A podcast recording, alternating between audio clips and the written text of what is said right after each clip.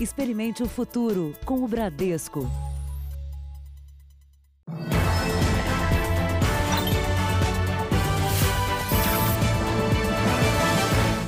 Boa noite. Boa noite. 200 mil brasileiros não estão conseguindo pedir o seguro-desemprego pela internet, segundo o Ministério da Economia. Em São Paulo, a Prefeitura passou a oferecer atendimento presencial com prévio agendamento para resolver problemas ligados ao seguro e também ao auxílio emergencial.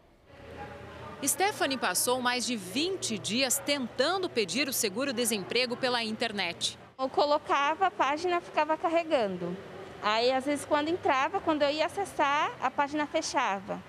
E ficava para mim tentar acessar mais tarde. E graças a Deus, hoje eu consegui resolver o meu problema. O atendimento foi feito com hora marcada nesta unidade do CAT, o Centro de Apoio ao Trabalho e Empreendedorismo em São Paulo. Nove unidades foram reabertas hoje para ajudar quem está com dificuldade de solicitar o seguro-desemprego ou o auxílio emergencial. Dá erro por conta de da divergência que eu tive por conta de razão social mesmo, né? Aí eu não consegui resolver, me pediram para vir presencialmente para solucionar. Então vou aguardar mais um pouquinho e já vai liberar. A solicitação do seguro-desemprego pode ser feita pelo celular, no aplicativo Carteira de Trabalho Digital, pelo site www.gov.br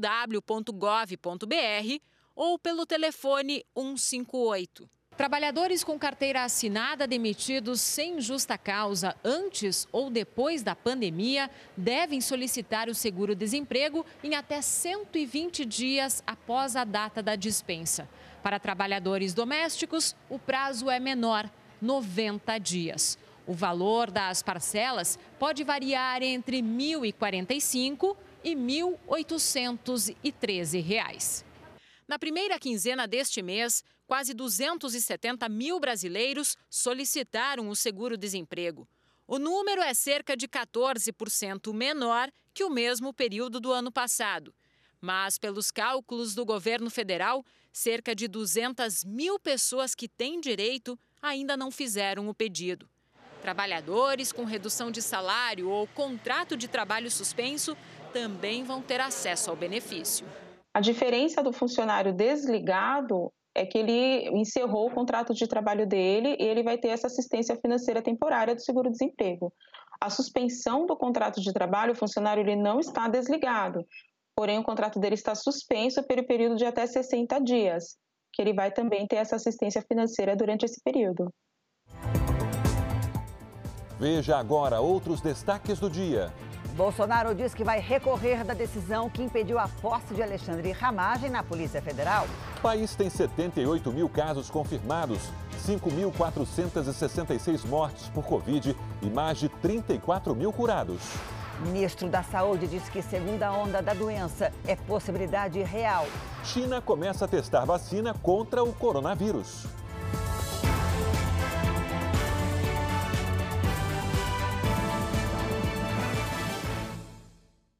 Oferecimento Bradesco, reinventando o futuro ao lado da sua empresa.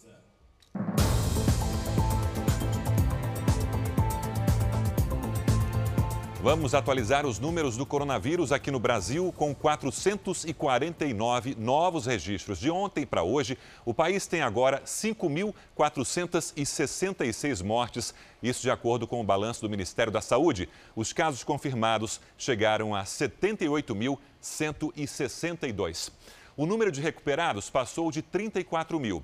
38.500 pessoas ainda estão em acompanhamento.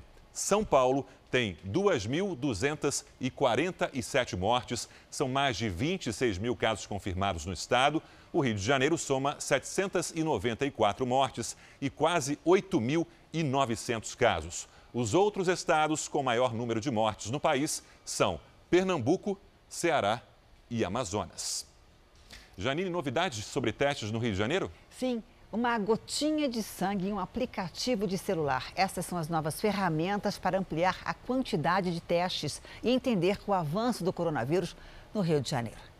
O teste é de graça. Pelo aplicativo no celular, os usuários preenchem um formulário onde colocam informações sobre os sintomas e os fatores de risco da doença. As pessoas mais vulneráveis vão receber um aviso para realizar o teste rápido para a Covid-19. Se der positivo, a pessoa pode indicar ainda outros cinco nomes do convívio dela para fazer o exame. A ideia é entender a distribuição, a transmissão e a evolução do novo coronavírus no estado. Cada resultado, positivo ou negativo, é uma informação que vai preenchendo o mapa. Quanto mais dados, melhor será a leitura sobre como o vírus se movimenta na cidade. Vai ajudar a entender qual o nível de imunidade na população, quem são as pessoas que estão mais foram mais infectadas, aonde são as áreas com maior número de pessoas é, infectadas. Os primeiros a ser testados pelo programa serão os profissionais de saúde. A evolução do número de casos preocupa as autoridades de saúde do estado. A falta de leitos para pacientes graves já atingiu um momento crítico e o pico da pandemia está previsto para o final do mês de maio. Chega um momento que, se não há aderência ao isolamento social, você passa a ter um número de contaminados tão grande que não há mais nada que o Estado, os municípios possam fazer em termos de ampliação da rede, que a demanda será muito maior.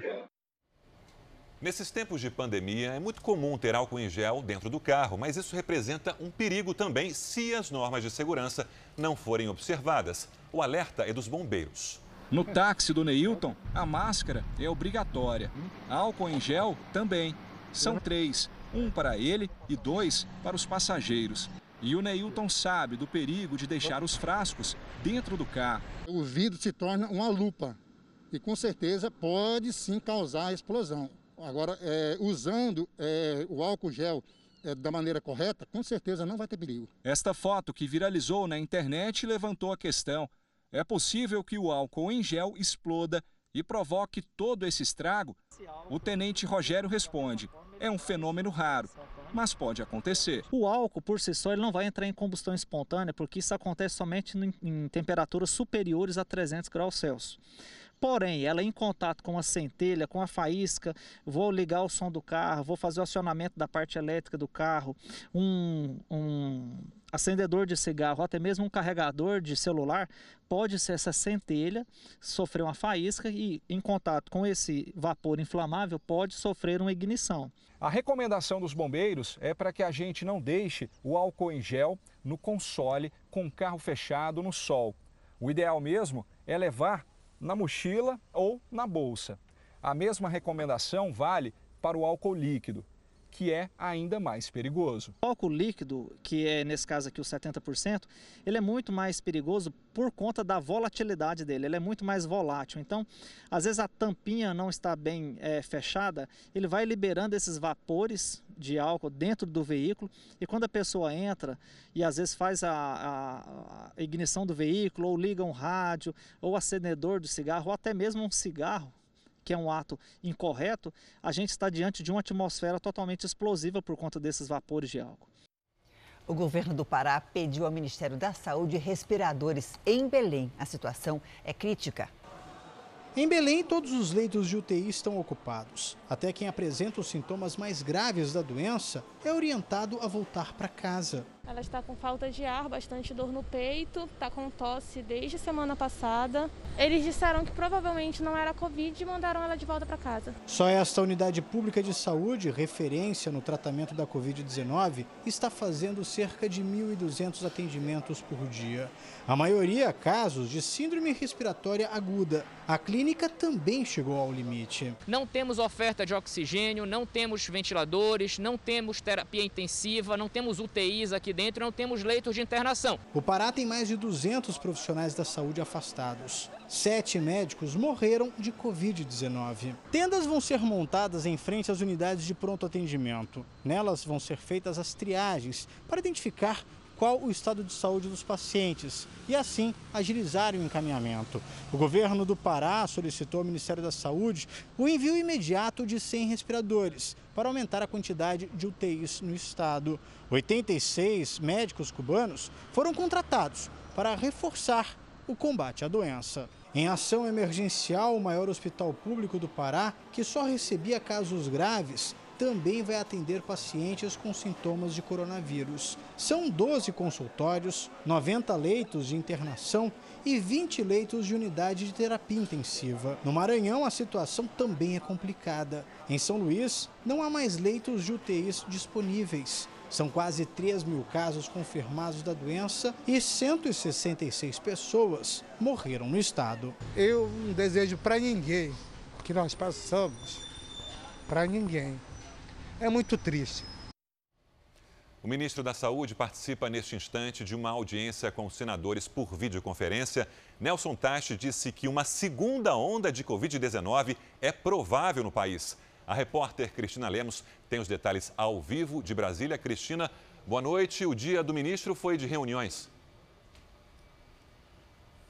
Sim, Sérgio, boa noite, boa noite a todos. Olha, o ministro Nelson Teich teve três reuniões por videoconferência bastante importantes. A primeira delas foi com os governadores da região sul, depois com os governadores do Nordeste. E neste caso, as demandas se repetem: mais respiradores, mais leitos de UTI e mais pessoal de saúde para atender às emergências e aos pacientes da Covid-19.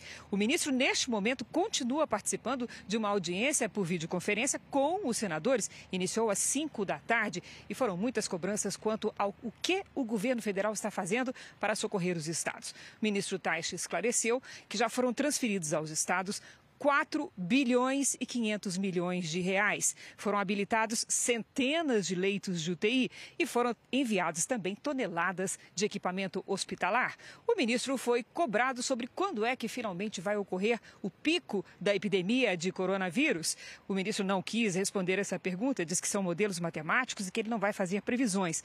Mas técnicos do Ministério da Saúde estimam que o auge da epidemia ocorrerá na vigésima semana epidemiológica. O Brasil está na 18ª. O ministro ainda foi bastante cobrado pelos senadores quanto a um ponto: ser firme sobre defender o distanciamento social para prevenir o contágio do coronavírus. Senadores como Cátia Abreu, Eduardo Braga, Tasso Gereissati disseram o seguinte: de, onde, de ontem para hoje, somos o segundo país do mundo em número de mortes. O senhor defende ou não o isolamento social? É sim ou não, ministro? Vamos ouvir a resposta digamos que a gente vai imunizar 18%, 20%, isso é muito longe dos 60%, 70%, 80%. O que te deixa em alerta para a possibilidade de uma segunda onda. Ela é real. Outro dado importante é: já existem relatos isolados de pessoas que tiveram a doença duas vezes. O teste para fazer avaliar o soro, o teste da gotinha, ele tem um nível de erro enorme. A sensibilidade dele é baixa, tem teste com 30%. André Mendonça tomou posse hoje em Brasília como novo ministro da Justiça. Na cerimônia, o presidente Jair Bolsonaro falou sobre a relação entre os poderes executivo e judiciário. Jair Bolsonaro começou o dia em um café da manhã com deputados aliados no Palácio da Alvorada. Na saída, ele disse que governadores e prefeitos deveriam ser cobrados pelas mortes em decorrência da Covid-19. Pergunte ao João Dória, ao senhor João Dória, ao senhor Covas, de o porquê terem tomado medidas tão restritivas que eliminou mais de um milhão de empregos em São Paulo, continua morrendo gente. Em São Paulo, o governador João Dória reagiu. Pare, presidente, com esta política da perversidade. Pare de atrapalhar quem está lutando para salvar vidas.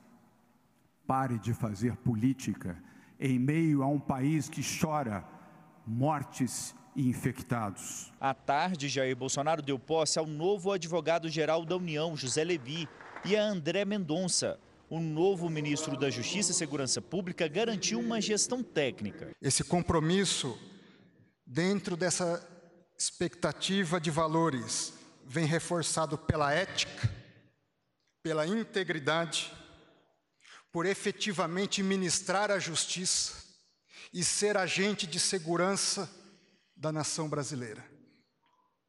Na prática, com uma atuação técnica, imparcial e sempre disposta a prestar contas. Jair Bolsonaro brincou com o ministro. Esse pequeno, grande homem, de um cérebro, de uma mente invejável. Muito obrigado por existir, meu prezado, depois da Damares, terrivelmente evangélica. Em seguida, Jair Bolsonaro falou sobre a convivência com o Poder Judiciário. Disse que respeita as decisões e leu dois artigos da Constituição que falam sobre a independência entre os poderes para reclamar de interferência. O presidente voltou a dizer que conheceu Alexandre Ramagem após as eleições e que espera dar posse ao delegado como diretor-geral da Polícia Federal. O senhor Ramagem, que tomaria posse hoje, foi impedido por uma decisão monocrática de um ministro do Supremo Tribunal Federal. É uma pessoa que eu conheci no primeiro dia após o fim do segundo turno, que foi escolhido pela Polícia Federal do governo anterior como um homem de elite, um homem honrado, um homem com vasto conhecimento, um homem à altura de representar e de ser o chefe da segurança do chefe do, da presidência da República. Creio essa ser uma missão honrada para o senhor Ramage. E eu gostaria de honrá-lo no dia de hoje, dando-lhe posse como diretor-geral da Polícia Federal. Eu tenho certeza que esse sonho meu, mais dele, brevemente se concretizará. O presidente Bolsonaro revogou hoje essa nomeação de Alexandre Ramagem para o comando da Polícia Federal. Alexandre de Moraes, do Supremo Tribunal Federal, havia suspendido a escolha de Ramagem para assumir a Polícia Federal, alegando abuso de poder por desvio de finalidade. A posse de Alexandre Ramagem para o comando da Polícia Federal ocorreria na mesma cerimônia em que André Mendonça foi oficializado o novo ministro da Justiça. Mas a decisão de Alexandre de Moraes, ministro do Supremo Tribunal Federal, impediu o delegado de assumir o posto. Moraes atendeu ao pedido do PDT, que alegou suposta intenção do presidente Jair Bolsonaro de aparelhamento particular da Polícia Federal, ao nomear um amigo da família para o cargo. Na decisão, o ministro afirma que apresenta-se viável a ocorrência de desvio de finalidade do ato presidencial de nomeação do diretor da Polícia Federal, em inobservância aos princípios constitucionais da impessoalidade, da moralidade e do interesse público. Segundo Moraes, durante a última coletiva como ministro da Justiça, Sérgio Moro afirmou que Bolsonaro nomeou Alexandre Ramagem para que pudesse ter interferência política na instituição, no sentido de ter uma pessoa do contato pessoal dele, que pudesse ligar, colher informações, colher relatórios de inteligência. O ministro justifica na decisão as palavras de Bolsonaro durante pronunciamento que ocorreu depois da saída de Moro em que Bolsonaro disse que, por não possuir informações da Polícia Federal, precisaria todo dia ter um relatório do que aconteceu, em especial nas últimas 24 horas. A decisão já era esperada por uma ala do governo. Assessores próximos de Bolsonaro tentaram preveni-lo de que a escolha de ramagem sofreria críticas e se tornaria um telhado de vidro para o Planalto. Para evitar mais desgaste e um possível embate com a STF, Bolsonaro revogou a nomeação do delegado em edição extra do Diário Oficial. A Advocacia Geral da União afirmou que não pretende recorrer da decisão de Moraes. O presidente contrariou a AGU e afirmou que vai recorrer para nomear Ramagem. Parte da polêmica em torno da nomeação de Alexandre Ramagem para a direção da Polícia Federal gira em torno de uma suposta intenção do presidente Bolsonaro de interferir nas investigações da PF. Para a Federação Nacional dos Policiais Federais e um ex-presidente da República ouvidos pelo Jornal da Record, esse risco não existe. O ex-presidente Michel Temer defende que cabe a Jair Bolsonaro indicar o nome que vai comandar a Polícia Federal. O presidente da República tem o direito de nomear, legalmente estabelecido, não só pela Constituição, porque ele fala muito na lei, mas a própria Constituição estabelece que o presidente da República eh, nomeia os cargos da administração pública federal. Né? Como também por lei. Por lei, ele pode, a lei, desdobrando esse dispositivo constitucional, estabelece que ele é quem nomeia o diretor da Polícia Federal. Agora, nós precisamos saber que no Brasil nós temos instituições. Quando há uma dúvida em relação a um ato qualquer, especialmente executivo, quem seja, o caminho é o judiciário. E foi o que se fez. Temer diz que, na época em que foi presidente, o Gabinete de Segurança Institucional reunia informações do Exército, da Marinha, da Aeronáutica, da ABIN e também da Polícia Federal para a condução do país. E que interferir numa investigação não é tão simples assim. Você sabe que está no Código de Processo Penal, há um dispositivo que diz que o inquérito policial da Polícia Penal é sigiloso. E é sigiloso em favor da investigação, do investigador, portanto, e do investigado porque se a todo momento vier à luz uh, o que está sendo investigado, o próprio investigado poderá, digamos, tomar providências acauteladoras. Né? Então, por isso que a lei determina o sigilo. Além de falar sobre a relação do presidente com a Polícia Federal, Temer elogiou os nomes indicados por Bolsonaro para o Ministério da Justiça, André Mendonça, e a Advocacia Geral da União, José Levi. Já a Federação Nacional dos Policiais Federais declarou que segue firme em sua posição de apoiar Alexandre Ramagem como um bom nome para a PF. A federação afirmou também que permanece na defesa pela independência e autonomia investigativa da corporação. Vamos agora com a opinião do jornalista Augusto Nunes. Oi, Augusto, boa noite para você. Boa noite, Janine, Sérgio, boa noite a você que nos acompanha. Ao suspender a nomeação de Alexandre Ramagem para a direção-geral da Polícia Federal, o ministro Alexandre de Moraes produziu uma zona de sombra nas fronteiras que demarcam as atribuições dos três poderes. Segundo a lei, cabe ao chefe do Poder Executivo indicar o diretor-geral da PF. Pode o Judiciário vetar o nome indicado em atendimento a uma ação judicial movida por integrantes do Legislativo? Qualquer deputado pode, evidentemente, discordar das escolhas de Jair Bolsonaro, mas não tem o direito de impedir que o presidente da República eleito escolha quem quiser. Também é normal que um ministro do Supremo Tribunal Federal considere alguma indicação equivocada ou inadequada, mas só pode sustá-la se estiver amparado em restrições legais. É improvável que essas restrições existam, já que Ramagem ocupava um cargo de comando na Agência Brasileira de Inteligência, a ABIN. Invocar as estreitas relações de amizade entre o nomeado e o presidente pode abrir um precedente perigoso. Muitos deputados e senadores estariam proibidos de assumir qualquer posto no executivo.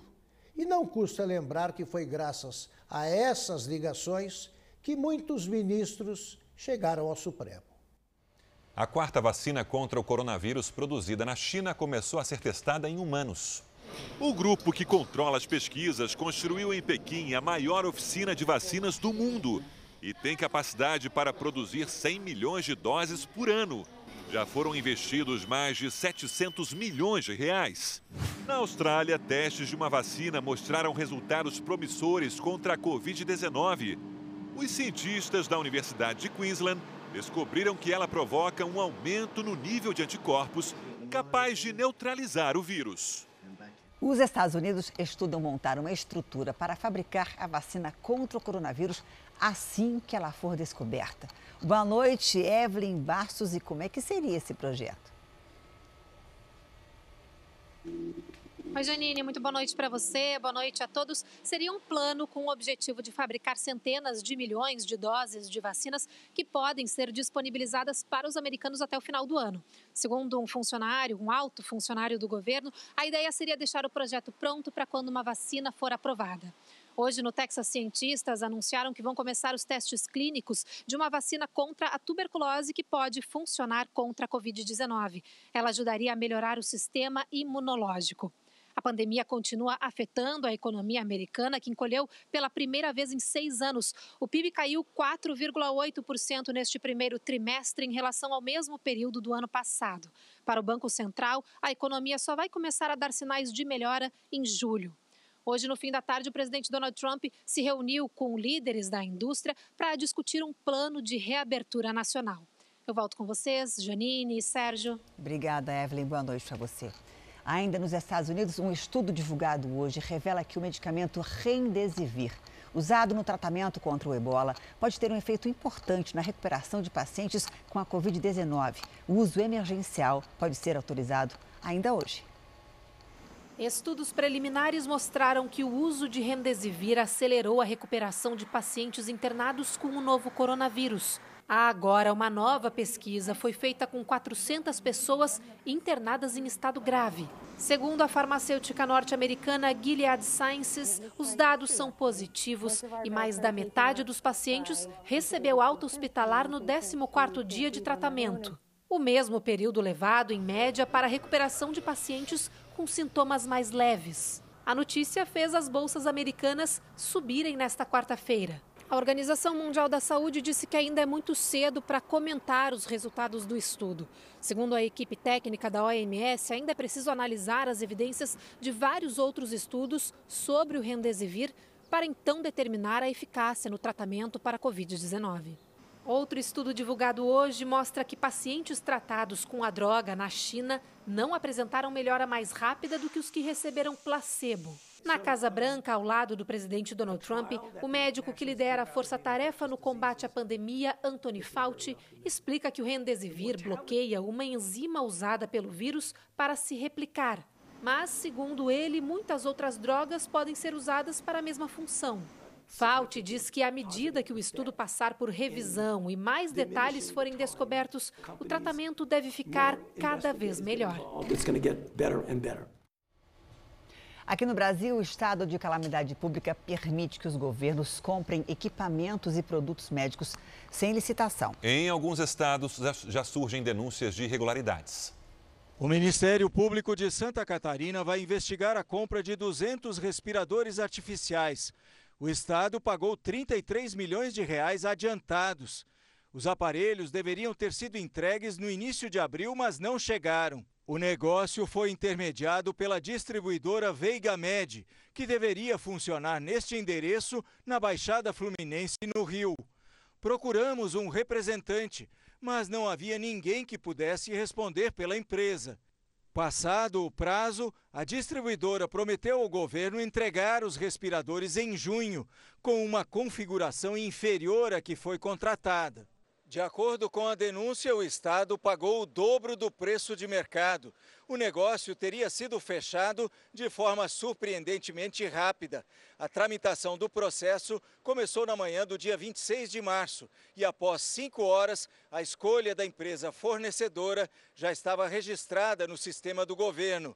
O pagamento foi feito cinco dias depois. O que mais chamou a atenção do Ministério Público foi, em primeiro lugar, a falta de transparência nesse processo e, sobretudo, a ausência de garantias. O Tribunal de Contas do Estado também afirma que há indícios de superfaturamento. O governo de Santa Catarina afastou uma servidora responsável pela compra e uma sindicância interna foi aberta. As razões pelas quais essa compra, entendo ali algumas impropriedades no seu procedimento, elas terão que ser esclarecidas através de uma investigação é, adequada por, pelos órgãos competentes para que traga à luz todo esse procedimento. Em meio à pandemia, os preços de respiradores têm variado bastante. Segundo especialistas, fornecedores fazem uma espécie de leilão dos produtos. Isso sem contar as fraudes. A prefeitura de Rondonópolis, em Mato Grosso, foi vítima de um golpe. Adquiriu 22 respiradores de uma empresa de Palmas, no Tocantins. Mas, ao receber o material, descobriu que eram falsos. Infelizmente, nós não recebemos os respiradores, que para nós era o mais importante de tudo isso. Veja daqui a pouco a crise de saúde dos enterros em Manaus. E a recuperação de 6 mil pessoas num único dia na Espanha.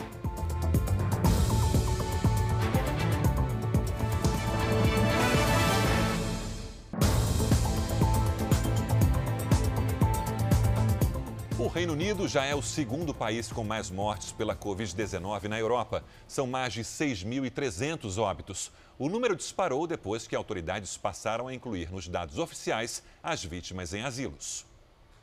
O Reino Unido superou a Espanha, país que hoje comemorou a recuperação de mais de 6 mil pessoas em um único dia. O maior registro de altas em hospitais espanhóis desde o início da pandemia. Nas ruas francesas, a prioridade é a proteção. Máquinas de vendas agora oferecem máscaras, álcool em gel e luvas. Na Alemanha, agentes de turismo foram às ruas em mais de 30 cidades para pedir ajuda financeira ao governo, depois que o país estendeu a proibição de viagens para até 14 de junho. O setor do turismo foi atingido em cheio pela pandemia na Europa. Enquanto o continente deveria se preparar para a alta temporada, praias e resorts italianos continuam assim, fechados. Diversão mesmo, por enquanto, só para as crianças na Dinamarca. Depois de semanas de isolamento, Elas puderam aproveitar a reabertura desse, que é um dos parques temáticos mais antigos do mundo. Imagens de satélite mostram que o líder da Coreia do Norte, Kim Jong-un, pode estar num resort. As imagens indicam movimentos nos barcos de luxo de Kim Jong-un e da comitiva dele, ancorados em resorts no litoral norte-coreano. Kim não aparece em público desde o dia 15 de abril e começaram a surgir especulações sobre o estado de saúde dele. A hipótese mais provável é de que esteja recluso para se prevenir do novo coronavírus. Abril já é o mês mais chuvoso em 14 anos em Salvador. Choveu o dobro do esperado para o mês que ainda nem terminou. Só hoje foram 60 deslizamentos. Boa noite, Lidiane. Essa chuva continua? Sim, Janine, infelizmente continua assim. Boa noite para você, para o Sérgio, para todo mundo que nos acompanha.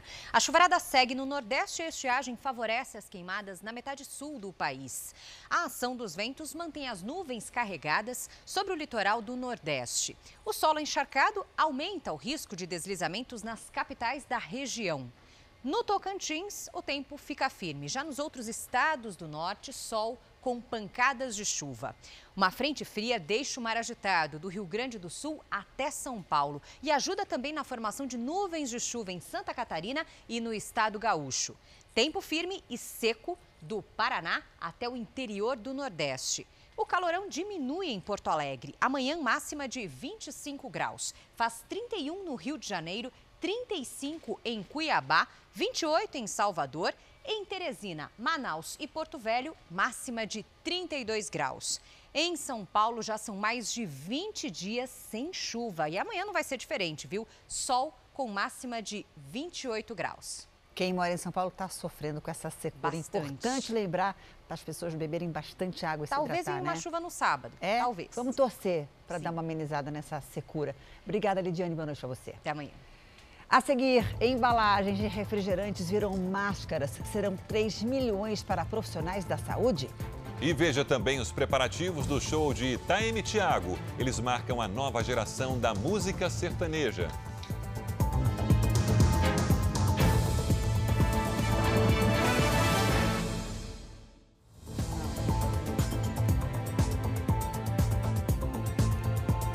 Coronavírus está avançando no sul da Bahia. Depois de Salvador, Itabuna e Ilhéus concentram o maior número de casos no estado.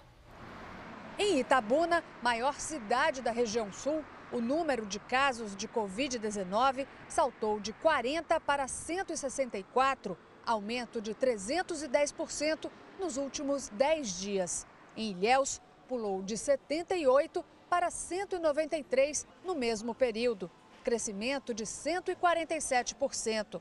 Os dois municípios juntos somam sete mortes. A maior preocupação agora é com a limitação dos hospitais nessas cidades. Segundo a Secretaria de Saúde da Bahia, existem apenas 16 leitos de UTI para tratamento da Covid-19 em toda a região sul. A previsão é de mais 45 leitos para ampliar a capacidade de atendimento. O Hospital Regional da Costa do Cacau, em Ilhéus, atende a pelo menos 70 municípios. Era onde trabalhava o médico Gilmar Calazans, primeiro profissional de saúde a morrer em decorrência da doença no estado. Esta semana, o hospital passou por desinfecção. O diretor Almir Gonçalves acredita que pelo menos 150 funcionários estejam contaminados. Felizmente, todos estão assintomáticos. Alguns já estão, na verdade, até retornando agora o dia primeiro. Em Itabuna, a movimentação nas ruas continua intensa. Em Ilhéus, o trânsito não diminuiu, apesar da orientação para isolamento social. A possibilidade de lockdown, de fechar tudo, é possível, principalmente bancos e lotéricas. O governador Ibanez Rocha adiou de domingo, dia 3, para 11 de maio, a reabertura do comércio no Distrito Federal. Vamos a Brasília mais uma vez com Luiz Fara Monteiro.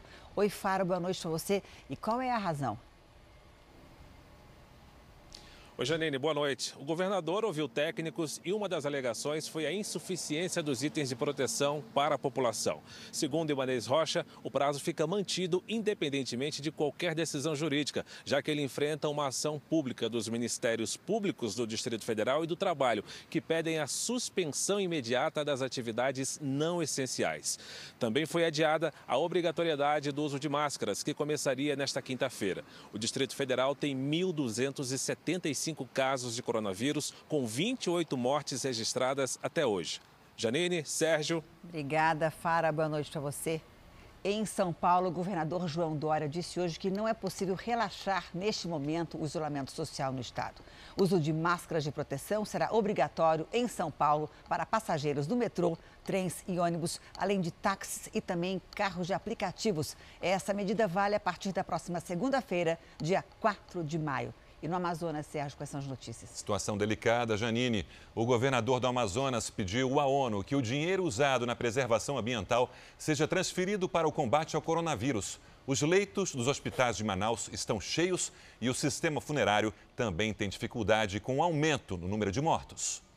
A média de sepultamentos diários na cidade passou de 30 para 130 com o pico da pandemia aguardado para maio, a Prefeitura calcula até 4.200 mortes na cidade nos próximos 30 dias. O Sindicato das Empresas Funerárias afirma que, nesse ritmo, vão faltar caixões a partir do próximo dia 10. Manaus teve 122 sepultamentos nessa terça-feira, de acordo com o balanço divulgado hoje pela Prefeitura. Oficialmente, 15 foram de vítimas confirmadas da Covid-19 mas o governo amazonense admite que tem muito mais pessoas morrendo infectadas com o novo coronavírus e que não vão para os registros por falta de testes. O governo federal deve enviar mais respiradores, equipamentos de proteção individual e principalmente profissionais da saúde ao estado.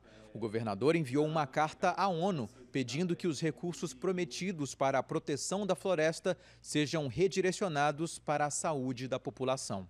É, nós temos mantido um, um contato muito próximo com o governo federal. Nossas equipes estão se reunindo praticamente todos os dias. Hoje mesmo conversei com a assessoria da presidência, devo receber mais tarde uma ligação do, do ministro da Saúde, que já assumiu o compromisso de ainda hoje encaminhar uma ajuda para o estado do Amazonas. O Rio de Janeiro começou a receber os equipamentos de saúde comprados na China, itens que são necessários no combate ao coronavírus. A repórter Vanessa Libório tem ao vivo as informações. Oi, Vanessa, boa noite para você. Oi, Janine, boa noite para você, para o Sérgio, para todos. Pois é, parte desse material chegou hoje ao terminal de cargas do Aeroporto Internacional do Rio. Esse material foi comprado no final do ano passado pela Prefeitura. Nas caixas maiores estão os aparelhos de tomografia que mostram como está o pulmão dos pacientes que foram infectados pelo novo coronavírus. Entre os equipamentos tem também aparelhos de raio-x, esterilização e todo esse material vai ser entregue às unidades de saúde pública aqui do Rio de Janeiro. E a Secretaria de Saúde do Estado confirmou a compra de mil respiradores, mas só 52 foram entregues aos hospitais públicos. Um atraso que também acontece com os kits de testagem rápida. De um lote de 1 milhão e 200 mil unidades, só 87 mil foram disponibilizadas. Do Rio de Janeiro, Vanessa Libório. Obrigada, Vanessa. No meio da pandemia, consumidores esperam que as marcas usem a publicidade para mostrar como estão enfrentando a situação. Esse é o resultado de uma pesquisa que revela ainda o reconhecimento à comunicação feita com seriedade e responsabilidade. No momento de incertezas, quando muitas empresas estão de portas fechadas, o levantamento aponta caminhos para o mercado. De acordo com o Barômetro Covid-19 da Cantar, uma pesquisa feita com consumidores brasileiros, há interesse em saber o que as marcas estão fazendo neste momento. É muito importante que, mais do que nunca, as marcas se façam presentes nesse momento e que elas estejam perto dos consumidores. Ficar no escuro ou sem anunciar, sem estar presente, é, realmente deixa as marcas muito mais vulneráveis. Segundo a pesquisa, os consumidores querem que as empresas comuniquem o que estão fazendo para enfrentar a pandemia. Ao mesmo tempo, a maioria acha que elas não devem usar a situação para promover a marca. Marcos Quintela, que comanda a maior agência de publicidade do Brasil, alerta que neste período a comunicação não pode ser a mesma. Elas devem se comunicar de uma maneira diferente, né? de uma maneira não só com o seu público, mas também com uma mensagem diferente. Além de muito otimismo, essa marca tem que ficar mais próxima do seu consumidor de todas as maneiras possíveis que ela pode tentar fazer no momento onde a pessoa está mais preocupada com o final do dia do que com o final do mês. Ele reforça ainda que na quarentena, quando a maioria das pessoas está em casa, o interesse pela informação é ainda maior. É não parar, é continuar anunciando da forma correta, mas a comunicação é, é, é, primordial no momento de crise, não só na propaganda, mas também na informação, no jornalismo em tudo. Não podemos parar de comunicar. Comunicar o produto, comunicar o serviço e a propaganda, com certeza, mais do que nunca agora, é a alma do negócio. Numa entrevista coletiva no Palácio do Planalto, em Brasília, o ministro da Economia, Paulo Guedes, fez questão de falar que o governo está integrado neste momento e que a retomada econômica durante e depois da pandemia não virá de investimentos públicos desenfreados. A retomada não é repetir o erro de governos passados, que justamente tentando essa saída, através só de obras públicas, cavaram um enorme buraco e quebraram o Brasil. Quando nós chegamos, o Brasil estava quebrado exatamente por esse caminho. A crise é da saúde. Hoje, os Estados Unidos voltaram a pressionar a China por mais respostas sobre a origem do coronavírus. Vamos até a Ásia com a Cíntia Godoy. Cíntia, bom dia para você. Qual é a cobrança da vez? Boa noite, Sérgio. Olha, o secretário de Estado americano disse que os laboratórios de Wuhan, epicentro da doença, uh, podem estar mentindo sobre o surgimento do vírus e pediu que especialistas americanos tenham acesso aos locais. O presidente Donald Trump voltou a dizer hoje que o serviço de inteligência continua investigando como a China administrou a disseminação do vírus. E na Coreia do Sul, a pandemia continua dando sinais de que está sob controle. Apenas nove casos foram registrados nas últimas 24 horas. Já o Japão segue na luta contra a Covid-19. A prefeitura aqui de Tóquio pediu que o governo federal estenda o estado de emergência. E agora, até o primeiro-ministro Shinzo Abe admitiu que é possível que as Olimpíadas não aconteçam nem no ano que vem. Sérgio Janine. Tomara que não, Cintia. Até amanhã. Na sexta-feira, dia 1 de maio, tem live show no R7 nas redes sociais do portal com a dupla sertaneja Taeme e Thiago. O repertório terá músicas de toda a carreira, incluindo sucessos atuais. Eles fazem sucesso em todo o Brasil.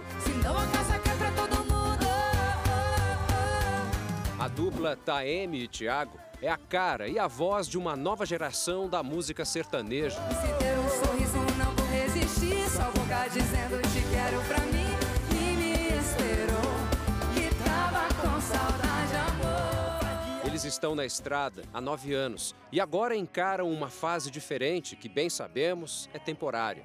Sem poder fazer shows como de costume e sem conseguir ficar longe da música e dos fãs, eles vão de live. Esse show vai ser transmitido pelo R7 nesta sexta-feira, às duas da tarde. Bom, e para nós começarmos a aquecer um pouco mais essa live, nada melhor do que conversarmos aqui com a dupla, Taeme Thiago, que estão ali, ó, bonitinho. Infelizmente a gente não pode ficar pertinho, bater um papo. Como é que vocês estão com esses preparativos? Como é que é essa história de fazer uma live? Um show bem diferente, né? Vai é um ser o show mais diferente que a gente vai fazer na vida. com certeza. Eu acho que um dos mais longos também, né? Muito provavelmente. E talvez um, um dos mais especiais também, né? Não, não deixa de ser muito especial pelo momento que a gente está vivendo e a saudade que a gente está de cantar também, né? Eles confessam, a live tem dado à dupla aquela dose de emoção que todo artista precisa. É a energia que vem do público, mesmo que ele não esteja assim tão perto todos falam a mesma coisa, que depois tipo, de umas cinco músicas que começa a se soltar mais. Porque é algo assim, a gente está acostumado a cantar para o público. E, e, é, algo, é algo bem intimista, né? Algo que intimida a gente também, né? E já que estamos com a dupla, vamos de música. Vocês não podem cantar um pouquinho, não? Com certeza, claro. Fábio. Vamos lá. Eu tô aqui testando e você na pior. Ai que dó, ai que dó. Se hoje vive chorando, lembrando de nós, ai que dó. Uma das maiores fornecedoras de bebida do mundo aumentou a corrente de solidariedade que se formou para amenizar o sofrimento provocado pelo coronavírus. A empresa fez uma grande doação de máscaras e álcool em gel a profissionais da saúde que estão na linha de frente dessa luta.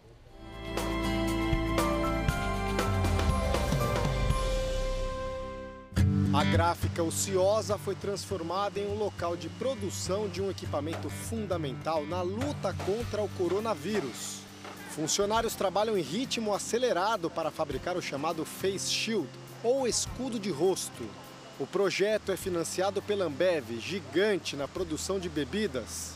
Rodrigo foi quem criou a máscara de baixo custo que protege o rosto de uma possível contaminação ela começou como pensando naqueles brin brincadeiras de criança de fato, que você tem uma coroa uh, ah, para colocar na cabeça, que tem regulagem na parte traseira. O interessante é que a máscara foi desenvolvida com material PET, o mesmo usado nas embalagens de refrigerante. O modelo foi testado e aprovado por médicos dos principais hospitais do Brasil. A ideia é produzir em apenas um mês 3 milhões de unidades. Todas vão ser distribuídas para os profissionais da área da saúde. Com essa quantidade de máscaras que a Ambev está se propondo a fazer, a gente conseguiu colocar uma máscara na mão de cada profissional de saúde. A empresa também adaptou parte da produção de cerveja.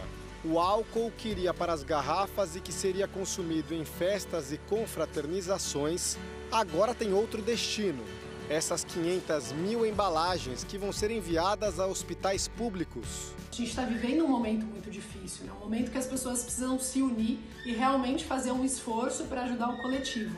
Então, na Ambev, o que a gente decidiu fazer foi usar nossa capacidade de produção, a nossa logística, para realmente fazer uma solução efetiva para a vida das pessoas. A companhia também contribuiu para a construção de um anexo ao Hospital Municipal M. Boimirim, na Zona Sul de São Paulo, são 100 novos leitos para atender pacientes do SUS. Essa é mais uma entre as iniciativas que a gente está fazendo e eu tenho certeza de que, se cada um fizer a sua parte, juntos vamos conseguir superar esse momento tão difícil. O Jornal da Record termina aqui. A edição de hoje na íntegra e também a nossa versão em podcast estão no Play Plus e em todas as nossas plataformas digitais. Logo mais às 10h30 da noite tem a final do programa The Four com a Xuxa Meneghel. E à meia-noite e meia tem mais Jornal da Record. Fica agora com a novela Apocalipse. Boa noite, se cuida. E a gente se vê amanhã. Boa noite e até amanhã.